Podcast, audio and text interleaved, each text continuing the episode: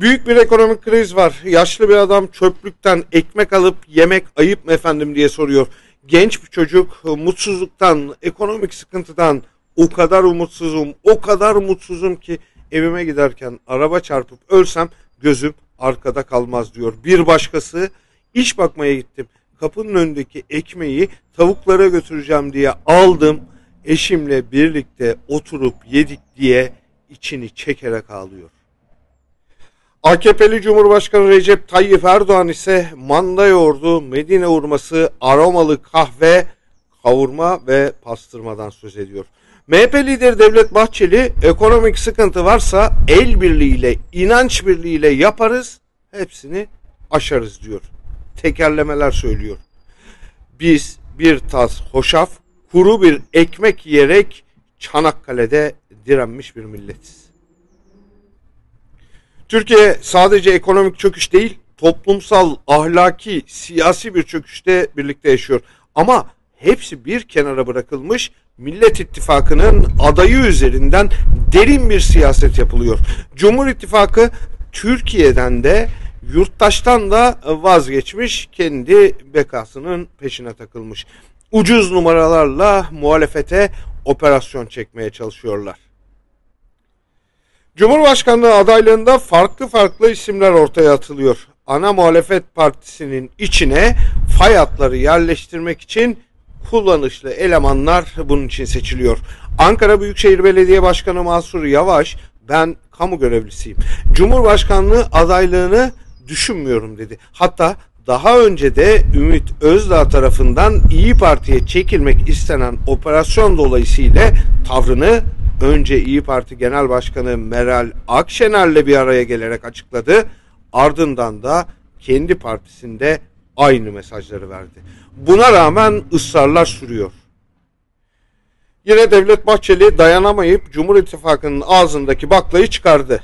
MHP grup toplantısında konuşan Bahçeli, korkmayın, kaçak güreşmeyin, cambazlığa heves etmeyin, ilan edin adayınızda boyunuzun ölçüsünü görelim dedi.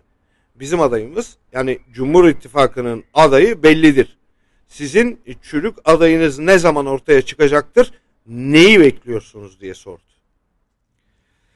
Ana muhalefet ve Millet İttifakı bu konuda şimdiye kadar doğru bir tutum sergiledi. Aday konusunda bir erken doğum olmaması Cumhur İttifakı'nın kimyasını da bozdu. Ortada istedikleri gibi hakaret edip yıpratabilecekleri içini boşaltmak için ellerinden geleni yapacakları bir aday olmaması ellerini, kollarını bağladı. Türkiye'nin ahlak, toplumsal çürüme, adalete ilişkin sorunları can yakıcı hale geldi. Bu büyük sorunların da önünde artık içinden çıkılmaz bir hal alan ekonomik çöküş var. Şakası kalmadı. Bu çocukların gelişimlerini bozan, bir sonraki kuşakları etkileyecek olan büyük açlık devri.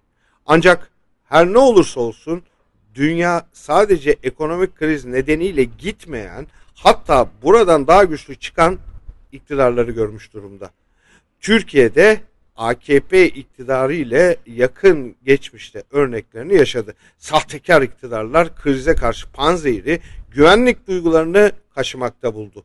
Ekmek bulunur ama vatan giderse bulunmaz palavrası ile hayali düşmanlar yaratıldı. Saray rejimi de bunu sık sık tekrarladı. Evet, bir iktidarı sadece ekonomik kriz başlı başına götürmeye yeterli olmayabilir. Ama Türkiye'deki koz çok daha büyük. Muhalefetin doğru yaptıkları var. Fakat ellerindeki en büyük koz başlı başına Bahçeli ve Erdoğan. Bunu çok daha iyi kullanmak gerekiyor.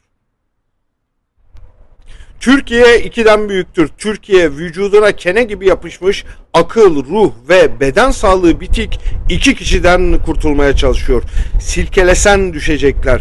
Keşke muhalefet de bu denli boş tartışmalarla vakit kaybetmekten ziyade bunu görebilse. Bu büyük bir özgüven ve psikolojik üstünlük sağlayacak. Bu bakış açısı çürük iktidarın çürük operasyonlarında toz zerresi gibi dağıtacaktır.